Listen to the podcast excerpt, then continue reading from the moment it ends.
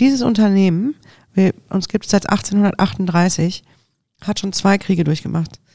Mein Großvater, da war meine Großmutter quasi ganz alleine, war dann in Gefangenschaft, kam wieder, es hat ihn keiner erkannt und so. Habe ich gesagt, Leute, das ist für mich vielleicht ein moderner Krieg, keine Ahnung. Aber das kriegen wir jetzt irgendwie geschafft. Wirtschaft Düsseldorf am Platz. Liebe Zuhörerinnen und Zuhörer, wir, die iFishing GmbH, freuen uns sehr darüber, den heutigen Podcast präsentieren zu dürfen. Als am Rhein angesiedeltes IT-Systemhaus freuen wir uns, dass die regionale Wirtschaft durch Wirtschaft Düsseldorf Unplugged eine neue Stimme bekommen hat. Hallo Düsseldorf, sag mal, was vermisst ihr in diesen Zeiten eigentlich am meisten? Also, bei mir ist auf jeden Fall ganz vorne mit dabei der Geschmack von einem frisch gezapften Altbier. Vom Kürbis gebracht, in guter Gesellschaft getrunken und dann einfach nur genießen. Tja, aber leider bleibt das wohl auch in dieser Woche nur ein sehnsüchtiger Traum. Deshalb habe ich mir gedacht, wenn ich nicht ins Brauhaus kann, dann hole ich das Brauhaus halt zu mir. Und zwar ganz persönlich. Und so spreche ich heute an unserem Podcast-Stammtisch mit der Chefin der ältesten Hausbrauerei Düsseldorfs. Nina Thea Ungermann führt das Schuhmacher schon in der sechsten Generation und ist damit Chefin von rund 140 Menschen, die im Stammhaus an der Oststraße und im Goldenen Kessel auf der Bolkerstraße arbeiten, wenn sie denn dürfen. Die 39-Jährige wird euch in dieser Folge von Wirtschaft Düsseldorf Unplugged erzählen, warum sie trotz aller Ausfälle durch Corona immer noch zuversichtlich bleibt, wieso sie sich nie was anderes als Gastro für ihre Karriere vorstellen konnte und wie sie mit dem Rat der Familie die wichtigsten Entscheidungen trifft. Außerdem geht es um ihre Freude an handschriftlichen Botschaften, die etwas spezielle Unternehmenskultur der Kürbisse und das Erfolgsgeheimnis der 0,33 Liter Flasche. Ich bin Maximilian Nowroth, sage zum Wohl und wünsche euch jetzt viel Vergnügen bei diesem Gespräch über strenge Führung, blindes Vertrauen und spendable Stammgäste mit Nina Thea Ungermann. Hand aufs Herz, Frau Ungermann, in welchem Alter haben Sie das erste Mal einen Schuhmacher probiert? Ja, das war so mit 16 vielleicht. Also ich habe vorher, wir hatten einen alten Brauer bei uns und das war auch mit ein bisschen mein Spielplatz, das Sudhaus. Und da Würze habe ich schon öfter probiert. Ähm, und dann hat er immer gesagt, also mir hat das Bier auch anfangs nicht geschmeckt, aber ich kann dir versprechen, das kommt irgendwann. Und ähm, das erste schmeckt auch furchtbar, hat er mir auch gleich gesagt. Ja, und dann war das immer mit 15, 16. Ähm, haben Sie schon mal Kölsch getrunken? Auch das. Also ich war auch schon mit unserem ersten Braumeister, Sascha Bruno, mal einen Tag in Köln unterwegs.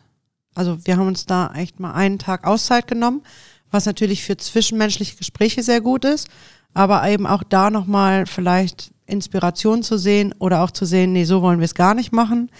Äh, und Köln, man glaubt es ja nicht, hat ja auch eine Altbierbrauerei, die Brauerei Heller. Auch die haben wir besucht. Und wie hat, wie hat das Kölsch geschmeckt? Ja, aber Kölsch ist ja genau wie alt. Gibt es ja auch innerhalb der Sorte viele Unterschiede und da gibt es mal eins, was besser und eins, was einem nicht so selber nicht so mundet sehr diplomatisch, weil eigentlich gibt es ja den großen Kampf zwischen Alt und Kölsch. Ja, aber also prinzipiell muss man ja sagen, von der Brauart ist Kölsch und Alt gleich. Was natürlich beim Kölsch, also ich finde immer Alt ist natürlich viel charakterstärker, äh, dadurch, dass es ähm, Röstmalze mit beinhaltet und eine stärkere Hopfengabe hat, ne, ist das natürlich viel charaktervoller. Ich finde ja auch, so wie die Düsseldorfer das auch haben, mehr Charakter. Aber ähm, ja, so mit Frotzeln tue ich auch gerne, aber wenn es um sagen wir mal, das reine Produkt geht, ist es die gleiche Brauart. Ähm, die Zutaten sind in einer anderen Konstellation da drin. Naja, und die Gläser sind natürlich auch anders, ne? Was ist Ihr Lieblingsgericht von der Schumacher Speisekarte? Ja, sicherlich ähm, gibt es da sehr, sehr viele, aber der Klassiker und den ich auch sehr gern esse, ist, früher wurde es Deutsch Beefsteak genannt, also das ist ähm, Frikadelle mit Spiegelei, Salat und Röstkartoffeln. Wie gut ist Ihr Düsseldorfer Platt? Verstehen tue ich alles, sprechen auch gerne mal. Also ich bin mitten in der Altstadt ja Kindergarten, Grundschulzeit und auch in der Stadt. Und ich finde es sehr schade, wenn es ähm, verloren geht. Äh, wenn ich natürlich ein Gegenüber habe, mit dem ich das dauerhaft sprechen kann, dann wird es auch immer mehr. Herzlich willkommen, Nina Thea Ungermann, heute bei uns bei Wirtschaft Düsseldorf Unplugged. Schön, dass Sie da sind. Ja, ich freue mich sehr über Ihre Einladung und ähm, freue mich auch sehr auf ein anregendes Gespräch. Lassen Sie uns doch erstmal vielleicht so ein bisschen über Ihre Kindheit sprechen. Ähm, wann haben Sie denn das erste Mal eigentlich in der Brauerei Schumacher mitgearbeitet? Na, man muss dazu sagen, dass ich da ja groß geworden bin. Also meine Eltern hatten eine Wohnung in der zweiten Etage ähm, vom Stammhaus. Da Also ist auf jetzt der das Oststraße? Büro, genau, da ist jetzt das äh, Büro. Ähm, und ähm, wobei früher war da auch ein Teil noch Büro, aber da saß der Personalchef und der Rest war unsere Wohnung. Und man ist natürlich, ich sag mal so, ne, das war so ein bisschen unser Spielplatz. Die jetzige Braumeisterstubenterrasse war die Terrasse von meiner Großmutter, die hat ja in der ersten Etage gewohnt. Von da aus ging es ins Sudhaus. Da waren äh, Sandkasten aufgebaut. Die Schaukelhaken hängen da immer noch, wo meine Mutter schon geschaukelt hat und wir auch. Und man ist da auch immer im Lokal so ein bisschen rumgeflitzt. Also von daher bin ich da groß geworden. Ich hatte auch als kleines Kind schon einen äh, Kittel und konnte in der Küche arbeiten. Hab total gerne Frikadellenmasse gemacht als Kind. Das fand die Küche super. Aber ähm, ja, ich, das war so mein Leben halt von Anfang an. Und wussten Sie damals auch schon, dass Sie dort auf jeden Fall auch mal später arbeiten wollen oder sogar Geschäftsführerin werden möchten? arbeiten wollen, immer. Geschäftsführerin, äh, na sagen wir mal so, die Tradition, ich bin jetzt die sechste Generation, sollte ja schon weiterleben. Jetzt sind wir in drei Generationen Weiberwirtschaft, da bin ich natürlich auch sehr stolz drauf.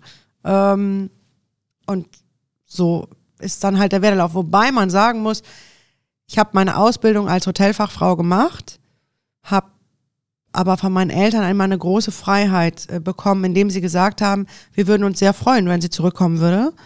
Wenn es nicht so ist, können wir es leider nicht ändern. Ähm, das war ein großes Gefühl von Freiheit. Deshalb bin ich nach der Ausbildung auch erst nochmal weggegangen und ähm, wollte dann irgendwie zurückkommen, ja. Ja, und das Spannende ist ja, Ihre Schwester Flocke, die hat ja was völlig anderes gemacht. Die ist Ärztin geworden und mittlerweile stellvertretende Leiterin der Notaufnahme am Evangelischen Krankenhaus hier in Düsseldorf. War das für Sie auch denkbar, mal was völlig anderes außerhalb der Gastro zu machen? Eher nicht. Also, ob, wie gesagt, ob ich da damals in Schumacher gegangen wäre oder nicht, das war vielleicht noch so ein bisschen vakant, so im Rückblick. Aber ähm, jetzt wäre es für mich überhaupt nicht mehr vakant. Damals war das so, aber es war immer klar, dass es Hotel- oder Gastrogewerbe sein wird. Warum? Was fasziniert Sie daran?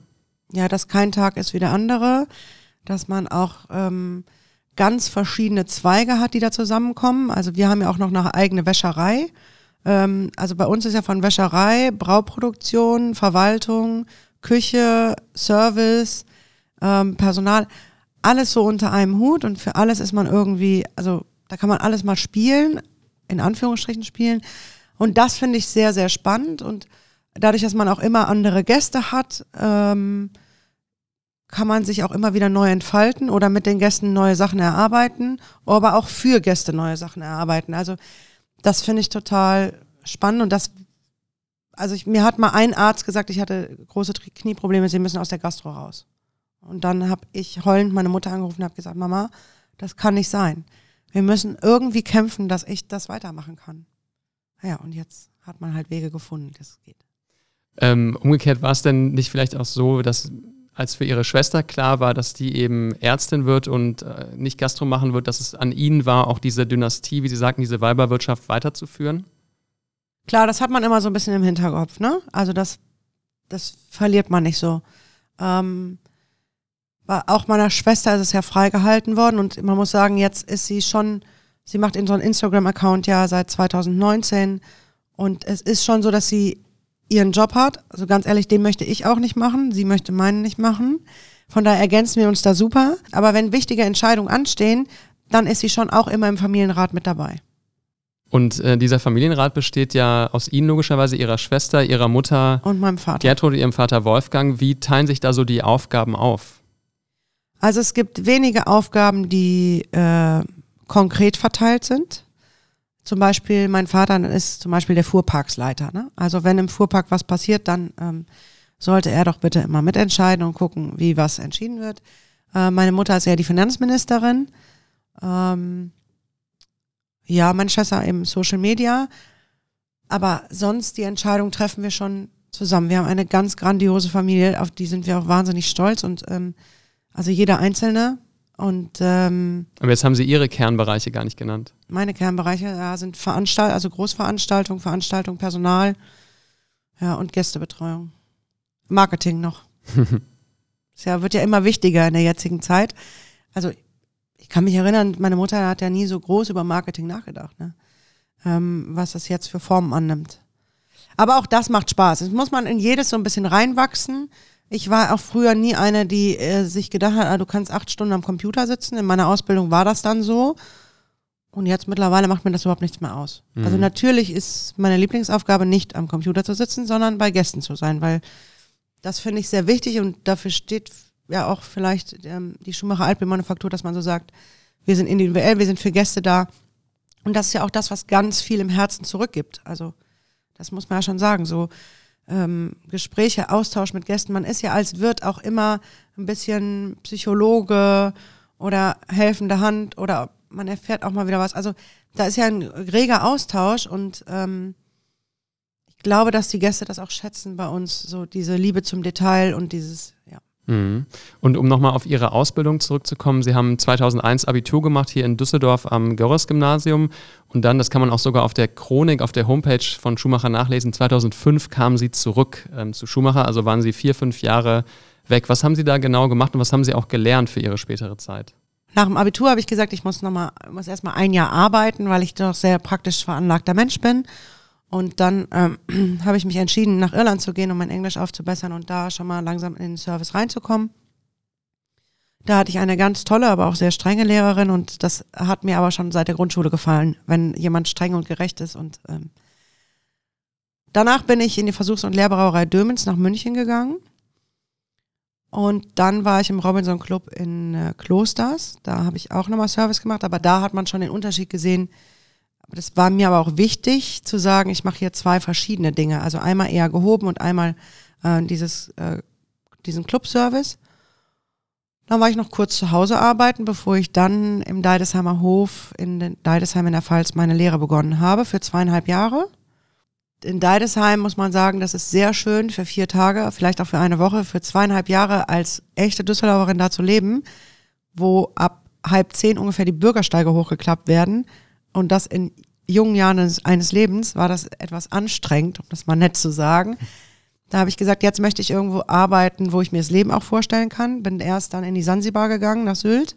Habe da leider meine Knieprobleme bekommen er erneut. Und danach bin ich bei Jörg Müller gelandet. Ähm, da habe ich halb Rezeption und halb Service gemacht. Also hatte ich Teildienst und das kam mir auch sehr entgegen. Und dann hat Ihre Mutter Sie angerufen und gesagt, hey Nee, Nina nicht. oder Nina Thea, wir brauchen dich hier oder wie kam diese Nee, Rückkehr? Dann war es November. Also ich hatte denen auch versprochen, ich mache äh, Weihnachten, Silvester. Hab ich Jörg Müller versprochen. Und dann war aber hier im Vorweihnachtsgeschäft hier so ein bisschen Engpass und ja, ich merkte irgendwie, ich werde hier in Düsseldorf gebraucht und habe dann gesagt, ich gehe zurück, komme aber Weihnachten, Silvester wieder, weil das habe ich versprochen. Dann habe ich das noch gemacht und dann bin ich wieder nach Düsseldorf gegangen. Dann haben wir 2007 ja den Goldenen Kessel kernsaniert in 98 Tagen. Danach bin ich dann nochmal zu den Althoff-Gruppe gegangen in die Buchhaltung für drei Monate. Und ab dann habe ich den Schuhmacher eigentlich nicht mehr verlassen, außer für die Urlaube. War da auch schon für Sie klar, dass Sie irgendwann Geschäftsführerin, also Nachfolgerin werden? Ja, das, also, das war dann sowieso klar. Also als ich dann 2005 zurückgekommen bin, ähm, war das klar. Und ähm, Ja, da waren Sie ja noch echt jung, also Mitte 20. ja, Ne? ich habe dann ja auch gesagt, ich komme nach Hause und mache mal Hotel Mama, ne, so wie das vorher so war. Ja, das ist irgendwie nicht so ganz gut äh, gelungen. Dann waren wir fast 24 Stunden zusammen. Dafür, dass ich aber fünf Jahre weg war, also da war dann doch schon eine Entwicklung.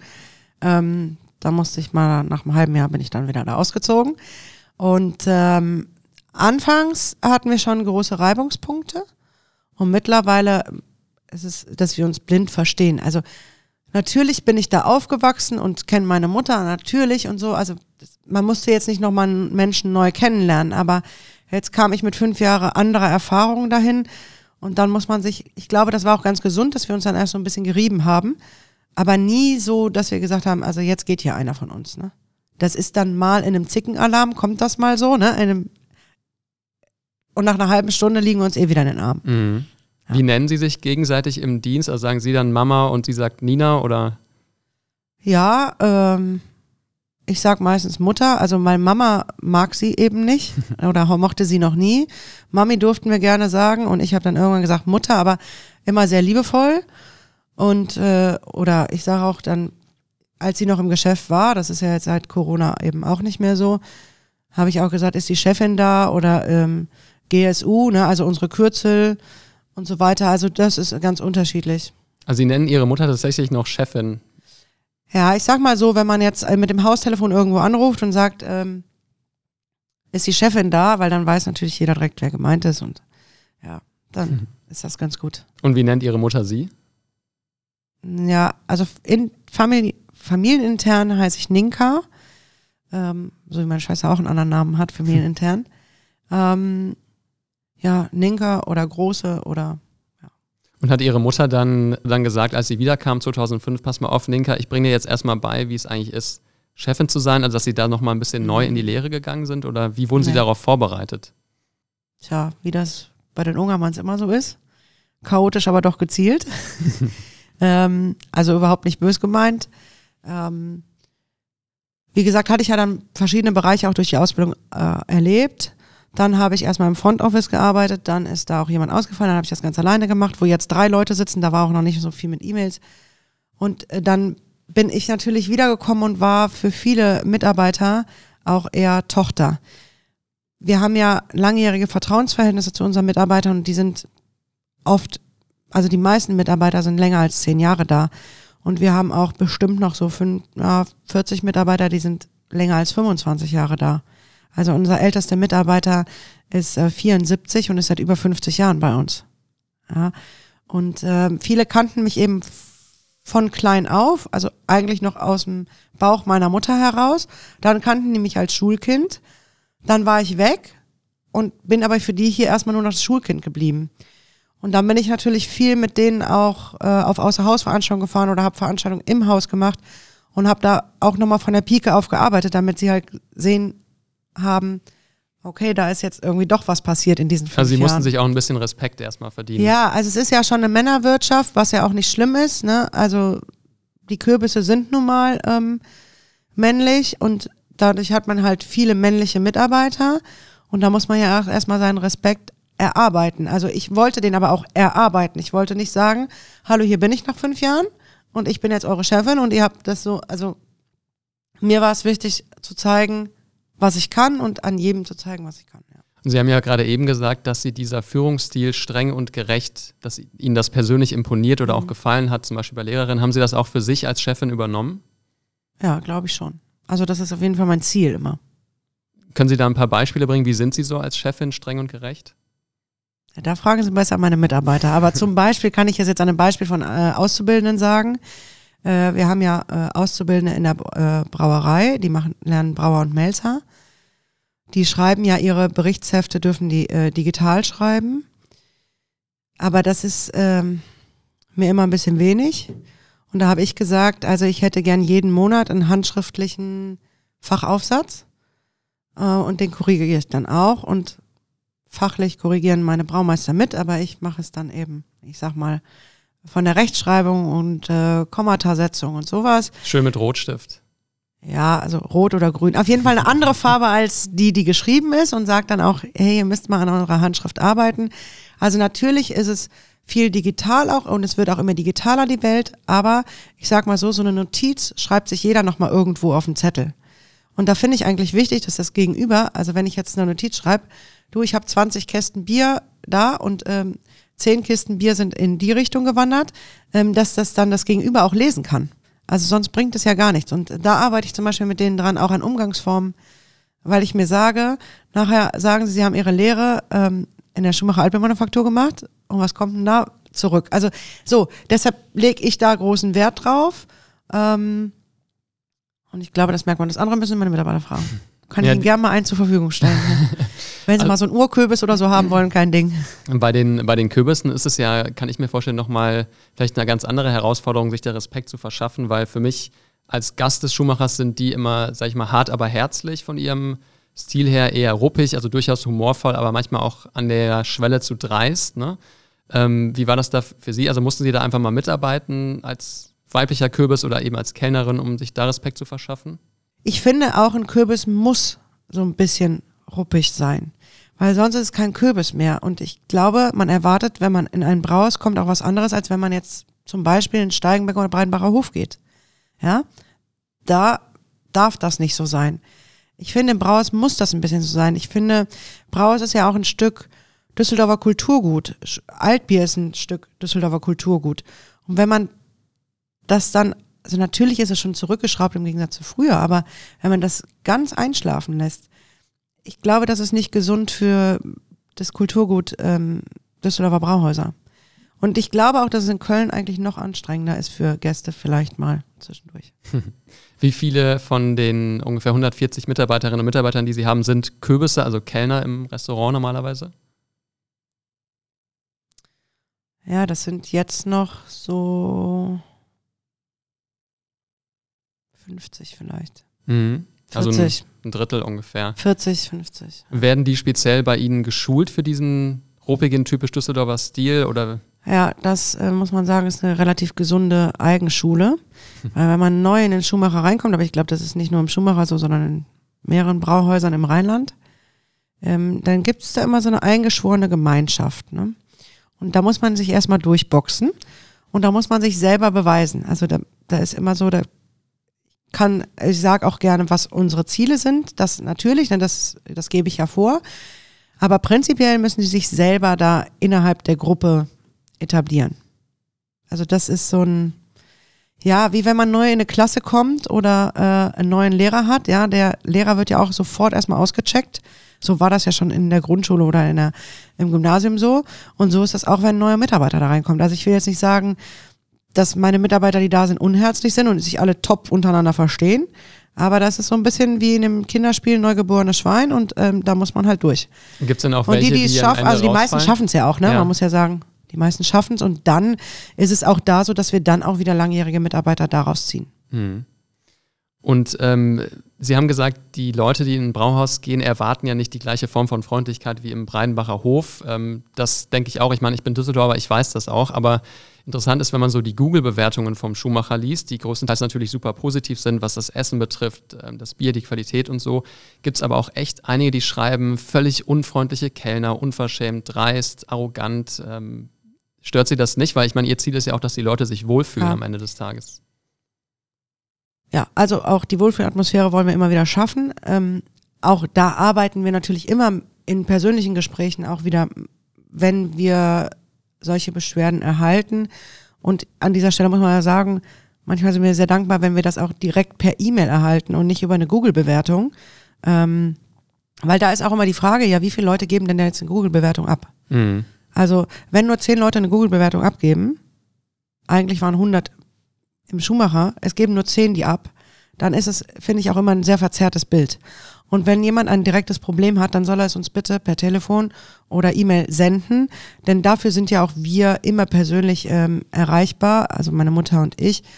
Ähm, und dann können wir immer an diesen Stellschrauben drehen. Also natürlich möchten wir ähm, zufriedene Gäste haben und natürlich möchten wir, dass man sich wohlfühlt im Schuhmacher. Aber nochmal, also ich glaube, wenn wir das ganz verlieren, dann sind wir nicht mehr Brauhauskultur. Wie teilt sich der Rest Ihres Teams auf die anderen Bereiche auf? Also Sie haben gesagt, ungefähr ein Drittel sind Kellner, also Kürbisse. Wo arbeiten die anderen? Naja, jetzt habe ich ja eben schon mal gesagt, ne, wir fangen in der Waschküche an. Ähm, Waschküche und Dekoration ist die dritte Etage bei uns, dann kommt in der zweiten Etage die, die Verwaltung. Ähm, da meine zwei bis drei Mädels, die äh, sind manchmal so in Anspruch genommen, schlimmer als in der Leitstelle der Feuerwehr. Also das sagt selbst die Feuerwehr, muss man so sagen. Äh, Buchhaltung und dann geht's weiter mit Küche. Das ist auch nochmal ein Riesenpart, denn wir sind ja oder legen sehr viel Wert auf Regionalität, wir legen sehr viel Wert auf Saisonalität und verarbeiten ja nichts als Convenience oder aus der Dose und da muss man natürlich auch Manpower hinterstecken. Und wir heißen ja nicht umsonst Schumacher Manufaktur, weil da ist auch noch viel Handarbeit in der Brauerei ähm, zu stemmen. Und wir haben das ja nicht nur im Stammhaus, das war jetzt ja das Bild des Stammhauses, wir haben das gleiche ja nochmal ein bisschen gespiegelt, also mit Küche und Service im ähm, Goldenen Kessel auf der Bolkerstraße. Ja, dann haben wir die Restaurantleiter, die Zappe, den Zappes. Ähm, ist ja auch nochmal ein, so ein eigener Berufszweig des Was ist Brauhauses. das genau? Ja, der zapft quasi das Bier, ne, der wird der Zappes genannt. Ähm, der verkauft das Bier, wenn die Brauerei hinten zu ist, dann verkauft er auch vorne das Bier, der macht quasi auch die Bonkontrolle mit den Kellnern und so weiter. Und wie Also- viele arbeiten in der Brauerei? Ja, da sind wir jetzt so auf 18 bis 20. Mhm. Weil das ist ja, finde ich, so der Bereich, den man noch am meisten mitbekommt. Man kann ja bei Ihnen zum Beispiel mit dem Auto vorbeifahren und sich ähm, Kästen Bier einladen oder Sie haben diese Art Bütchen draußen, ähm, wo man Bier frisch aus der Brauerei noch kaufen kann. Ähm, reingehen kann man ja natürlich leider aktuell nicht mehr. Ähm, Ja, ja, doch. Also wir haben erstmal, ja, kann man in den Hof fahren und Mhm. da ist ähm, der Brauereiverkauf. Das haben wir jetzt natürlich auch Corona-bedingt angepasst. Ne? Mhm. Ist von 6 bis 13.30 Uhr nur und nur Montag bis Freitag. Und dann haben wir freitags ja den Drive-In auf der Oststraße, wo man eben von 11.30 Uhr bis 20 Uhr wirklich nur noch mit dem Auto vorfahren kann. Man kann auch mit dem Fahrrad vorfahren. Einer ist auch schon mit dem E-Scooter vorgefahren. Aber auch zu Fuß kann man da hingehen. Ähm, und dann haben wir unser Lokal in Anführungsstrichen Mittwoch bis Samstag von 11.30 Uhr bis 20 Uhr geöffnet. Da ist, findet auch eben der Bierverkauf statt. Und ähm, wir haben jetzt da Speisen zum Abholen oder auch zum Liefern. Ja. Also auch da sind wir so ein bisschen ja, neu aufgestellt. Aber worauf ich hinaus wollte, Sie werden ja vermutlich deutlich weniger Bier brauen können als sonst, weil ja zum Beispiel der Fassbierverkauf, könnte ich mir vorstellen, einfach viel schwächer ist. Sie haben ja, habe ich gelesen, ungefähr 50 Restaurants im Umkreis, die Sie normalerweise mit Fassbier beliefern, die ja aktuell wahrscheinlich nicht, nicht so viel bestellen, weil die keinen Kunden haben. Also wie hat sich der Prozess in der Brauerei aktuell verändert wegen Corona? Na gut, wir hatten ja letztes Jahr noch das Problem, da kam es ja noch ein bisschen spontaner, muss ich sagen. Ähm, da war es ja so, dass dann die Wirte äh, auch noch Fassbier im Keller hatten oder dass wir auch noch in der Arena äh, in den Tanks Bier hatten. Und ähm, nochmal, wir machen ein qualitativ hochwertiges Produkt in Manufakturarbeit und haben dann gedacht, ja, was machen wir jetzt damit? Ähm, haben uns dann entschieden, dass wir das ähm, ältere Bier sozusagen äh, erstmal den Wirten zum Teil rückvergüten, damit wir es wiederbekommen, weil ja keiner wusste, wie, dauert, wie lange dauert der erste Lockdown und dass die dann nicht altes alt ähm, sozusagen verkaufen. Haben das zu einer Brennerei in, äh, in Bodensee geschickt. Da ist dann ein Destillat rausgekommen und das haben wir dann wieder zurückbekommen. Also 72 Prozent, das kann man jetzt definitiv mal nicht so trinken. und äh, gerade die 734 äh, Spirituosenmanufaktur, ähm, die ja schon den Altbierlikör machen, die haben jetzt gerade das erste Mal diesen Alkohol abgeholt und das wird der Grundalkohol jetzt für den äh, Altbierlikör sein. Mhm. Das war so die eine Schiene. Dann haben wir Gott sei Dank 2019 die 033er Flaschen eingeführt. Das muss man sagen, auch eine große Rettung. Ähm, da sind jetzt eben auch mehr Füllungen als sonst, weil ja eben viel mehr über den Handel geht. Ähm, die Leute, man merkt das schon und das hat man auch mit den ersten Drive-Ins gemerkt, aber jetzt merkt man es auch immer noch. Die möchten so ein bisschen Brauhaus-Feeling für zu Hause haben. Also da ist schon das, die Sehnsucht groß. Natürlich, die größte Sehnsucht ist immer nach dem Altbier vom Fass im Schuhmacher oder in der Kneipe seines Vertrauens. Aber ähm, so ein bisschen Brauhaus-Feeling zu Hause zu haben, dafür holen sie sich eben doch das Schuhmacher Alt nach Hause oder auch das 1838er. Also auch das merkt man, dass das jetzt wieder einen großen Zuspruch hat und deshalb haben wir uns ja auch entschieden, wieder in 033 abzufüllen äh, von Mai bis August und dass das jetzt auch eine Konstante wird. Also wir haben das letztes Jahr mit Corona quasi ausprobiert, wie das läuft in 033er Flaschen und haben uns dann dieses Jahr entschieden, wir machen das vom 1. Mai, also beziehungsweise tanzen im Mai bis in den August rein und dann muss man wieder ein bisschen warten, bis es dann wieder in kleinen Flaschen gibt. Und der Vorteil ist doch auch in den kleinen Flaschen, dass die länger haltbar sind als diese 1 Liter Ja. großen Flaschen. Das ne? liegt äh, am, äh, am Abfüllsystem. Die kleinen Flaschen äh, füllen wir bei der Brauerei Potz in Oelde ab. Und ähm, das sind zwei verschiedene Abfüllsysteme und da ist eine andere Sauerstoffzufuhr und äh, deshalb äh, können wir da auf drei Monate Haltbarkeit gehen.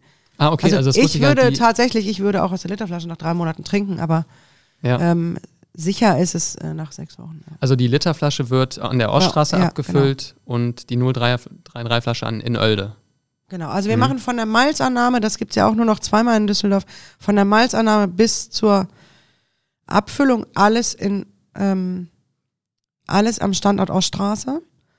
So, und dann Teil füllen wir dann eben in Tankwagen ab. Entweder fährt er in die Arena im besten Fall, ja, oder äh, im anderen Fall fährt er, fährt er zur Potzbrauerei nach Oelde und die füllen die 0,33er Flaschen ab. Und da muss man auch sagen, auch da ähm, hat man das wieder gemerkt, wie wir so familiär aufgestellt sind. Wir haben uns da drei äh, Füllstationen damals angeguckt und ähm, bei Pott hat es am besten familiär und, und so und von den technischen Ausrüstungen. Also es hat uns am besten gefallen, direkt imponiert und da haben wir gesagt, das wird gern unser Geschäftspartner. Mhm. Und jetzt haben Sie gesagt, die 033-Flaschen haben Sie quasi gerettet, weil die können Sie ja weiterhin im Lockdown auch über den Handel verkaufen.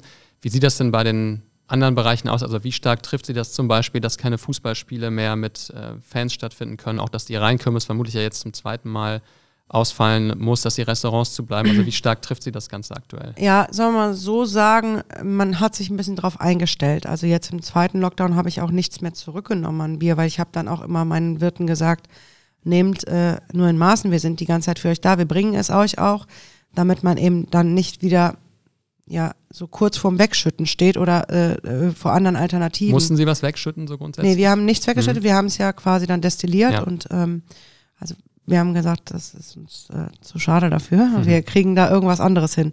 Wir hatten dann auch mal probiert, einen Essig damit zu machen. Ähm, ja, sehr aufwendig, also aufwendiger als ich dachte, aber man wollte ja nichts unversucht lassen. Und aber wir sind gerade dran, der ist gerade zurückgekommen, aber er hat halt ewig gedauert und ähm, mal gucken, was da noch draus wird. Weil wir haben ja schon auch in dieser Krise immer wieder Ansporn bekommen oder selber Ansporn gehabt und Kreativität gezeigt. Und ähm, ich glaube, es mit der Brauerei, das ist ganz gut aufgestellt. Auch die Literflasche geht in Handel, die 5-Liter-Dose geht in Handel. Ähm, und bei uns kann man eben ab, also haben wir einen Abverkauf. Was uns natürlich fehlt, ist diese ganze Gastronomieschiene. Denn da muss man sagen, da hat man ja die meisten Mitarbeiter, ähm, also im Verhältnis gesehen, und hat die wenigsten Einnahmen. Bis zu gar keinen einfach, ne? Also wir haben jetzt ja auch drei Ruhetage da vorne äh, im Stammhauslokal. Der Goldene Kessel ist seit 12. März 2020 geschlossen. Gut, das haben wir auch genutzt für Umbauarbeiten. Ähm, haben die Theke umgebaut, bauen da gerade eine neue Lüftungsanlage, die jetzt hoffentlich zum 1. Mai auch fertig wird. Ja, also sowas nutzen wir dann schon, aber äh, trotzdem, da kommt nichts rein und man gibt halt eben noch mehr aus und dann muss man ja auch sagen, dass die Hilfen einfach auch viel zu spät kommen. Also wenn eine Novemberhilfe irgendwie im Anfang Februar kommt, ja, dann frage ich mich, warum sie Novemberhilfe heißt so mhm. ungefähr. Und das ist schon so, dass man da wirklich sich auf einem ganz schmalen Grad befindet. Ne? Zumal es, ähm, kann ich mir auch vorstellen, total hart ist, weil man ja immer wieder denkt, naja, jetzt haben wir die erste Welle überstanden, dann haben wir ein bisschen geöffnet, dann kommt die zweite Welle, okay, vielleicht machen wir Ostern wieder auf, aber jetzt haben wir schon deutlich nach Ostern, es gibt immer noch keine Perspektive für eine Öffnung. Also wie halten Sie das überhaupt aus, dieses ständige Wechselbad der Gefühle?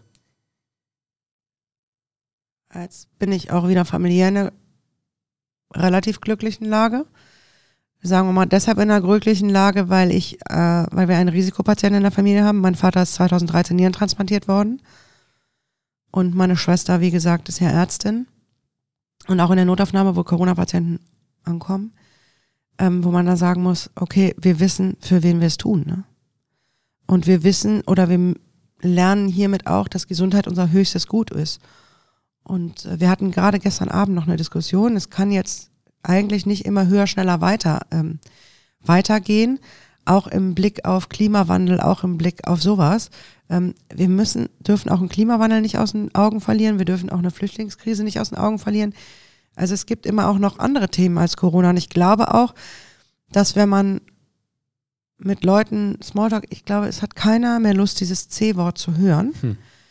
Nichtsdestotrotz muss ich an dieser Stelle sagen, je konsequenter wir uns jetzt alle irgendwie an einem Strang ziehen und zusammenreißen, desto mehr habe ich die Hoffnung, dass wir schneller da raus sind, was natürlich für uns Gastronomen dringend erforderlich ist, ja, dass wir aus dieser Lage rauskommen. Jetzt passiert, also ich war auch immer dafür, okay, Gastro geschlossen, weil natürlich passiert dann das, ah, dann treffen wir uns mit dem noch und mit dem noch und mit jedem Tag dem anderen. So ist es schon so, dass man also wir haben das zumindest gemacht innerhalb der Familie. Ähm, jeder hat so zwei Freunde, mit denen er sich trifft, aber sonst nicht. Und ähm, Und natürlich interfamiliär treffen wir uns, das ist ja klar. Ähm, aber dass da schon immer andere Konstellationen kommen. Nur dadurch, dass es jetzt so lange dauert und ähm, die Konsequenz am Anfang der Politik leider zu wünschen übrig ließ, am Anfang des zweiten Lockdowns, hat jetzt natürlich keiner mehr Lust und möchte sich, er sagt einfach, ich lasse mich nicht mehr gängeln oder ich lasse mich nicht mehr verwalten. Und jetzt passiert das zu Hause auf engerem Raum, auf ich nenne es mal unguter Belüftung, was ich gar nicht bös meine. Man, man hat einfach diese Möglichkeiten nicht. Ich bin jetzt mittlerweile, also das ist wirklich gerade die letzten äh, paar Wochen erst so, der Meinung, dass wir doch aufmachen sollten, um ein bisschen Stimmung rauszunehmen. Wie halten Sie da Ihre Mitarbeiterinnen und Mitarbeiter bei der Stange, die ja wahrscheinlich auch schon seit sehr langer Zeit in Kurzarbeit sind, sich fragen so, Mann, wann kann ich endlich wieder meiner Arbeit nachgehen? Ja, wir haben natürlich auch mit der Kurzarbeit sind wir von 177 Mitarbeitern auf 130, rund 130 gestrumpft. Ähm, da ist aber alles drin. Also da sind äh, Verträge ausgelaufen, da sind äh, von den Mitarbeitern selber Kündigungen ausgesprochen worden. Also sie wollten sich umorientieren. Ein paar Kündigungen mussten wir auch aussprechen. Ähm, Rente äh, sind welche gegangen. So, also da ist das ganze Spektrum drin in diesen ähm, in dieser Mitarbeiterdifferenz. Seit dem zweiten Lockdown oder kurz vor dem zweiten Lockdown habe ich donnerstags einen Brief geschrieben, mit der Hand natürlich, abfotografiert und wir haben eben jetzt WhatsApp-Gruppen. Es ist ja auch äh, mitarbeitertechnisch komplett neu aufgestellt seit äh, Corona. Und äh, dann habe ich es mir selber zum Ziel gesetzt, aber eben auch ähm, für meine Mitarbeiter, damit sie die Zuversicht nicht verlieren, jede Woche eine Ansprache an die Mitarbeiter zu machen. Meist eben in handschriftlicher Form, abfotografiert und wurden in die WhatsApp-Gruppen geschehen.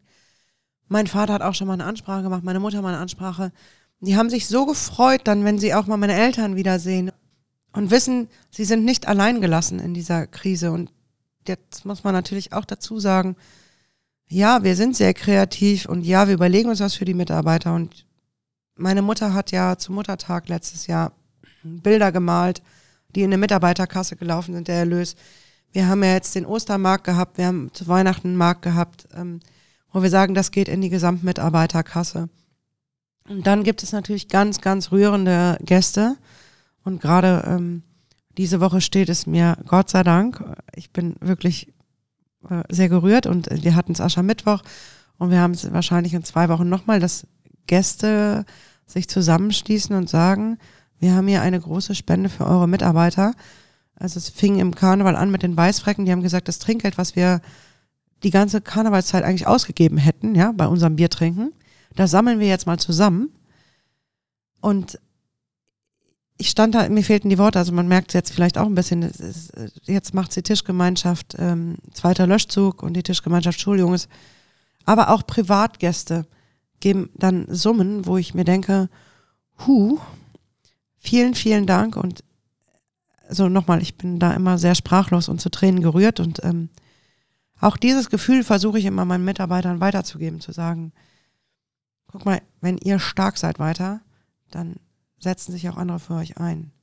Das ist wunderschön, dass Sie solche Gäste haben, die Sie da so Ja, es ist, also ich habe jetzt auch Gänsehaut, vielleicht müssen wir auch noch mal zwei Minuten unterbrechen, weil ähm, es ist einfach un unglaublich. Und daran sieht man aber auch wieder so ein bisschen dieses füreinander einstehen und ähm, dass Werte zurückkommen. Also klar, da geht's jetzt auch um monetäre Sachen, aber dass auch überhaupt Werte zurückkommen. Man denkt aneinander. Ähm,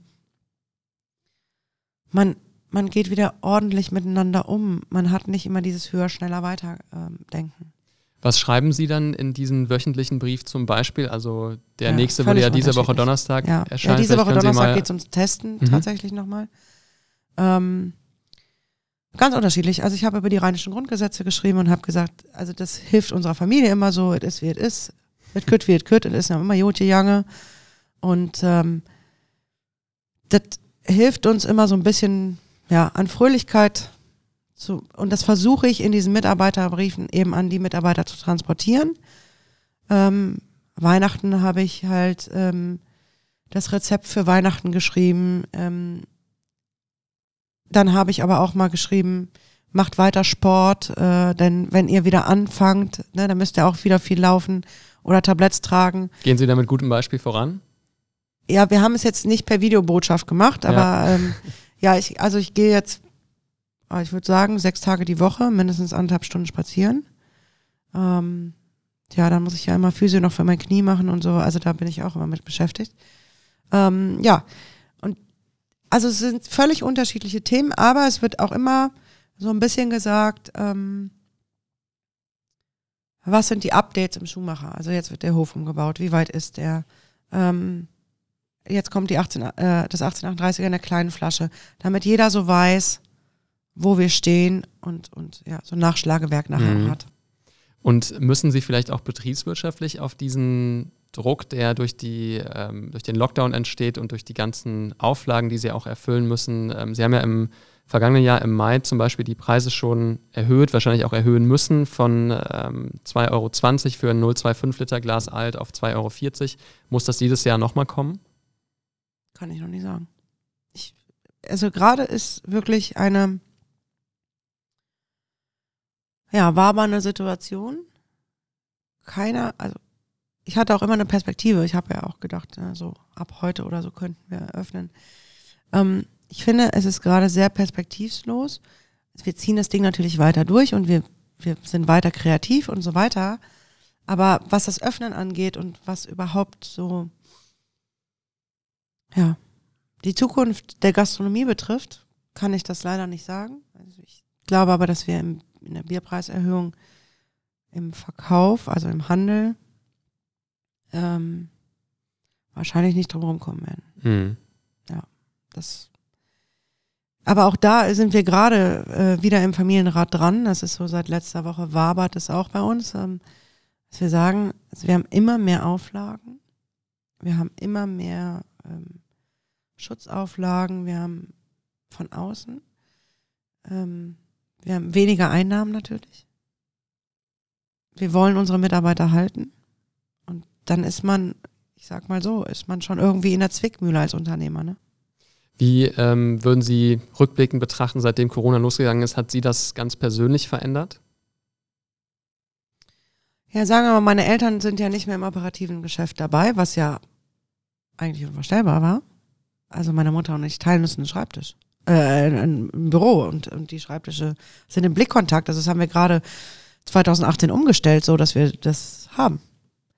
Weil wir auch ein super Team zusammen sind und uns mega ergänzen. Ähm, also wie gesagt, unvorstellbar. Jetzt stand ich da alleine. Gut, ich bin natürlich durch Großveranstaltungen, ist dann nochmal was anderes als Krisenmanagement, aber ja, ich glaube, da war ich immer sicher aufgestellt. Und man hat ja ganz am Anfang auch immer anders gehandelt. Also, äh, äh was heißt anders gehandelt? Man musste diese Verordnung abwarten, dann kam die mal mittwochsabends um 22 Uhr, schnell durchlesen, Donnerstagmorgen galt der Spaß. Ähm, die Mitarbeiter irgendwie in der da einfangen und sagen, nee, jetzt geht's in die Richtung. Eine Woche später, nee, es geht aber in die andere Richtung. Ähm, da blieb nicht so viel Zeit zum Nachdenken. Im Nachhinein würde ich sagen, es hat in mir ungeahnte Kreativität geweckt. Ähm, hat natürlich nochmal so ja, gestärkt. Meine Eltern sind ja immer da, also äh, telefonisch oder so, aber sie sind eben nicht mehr vor Ort da. Und ähm, das stärkt einen in gewisser Weise doch schon auch noch.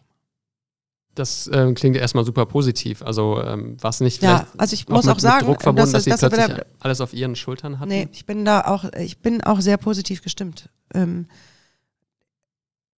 Nochmal, ich sage, Corona hat nicht nur Schlechtes.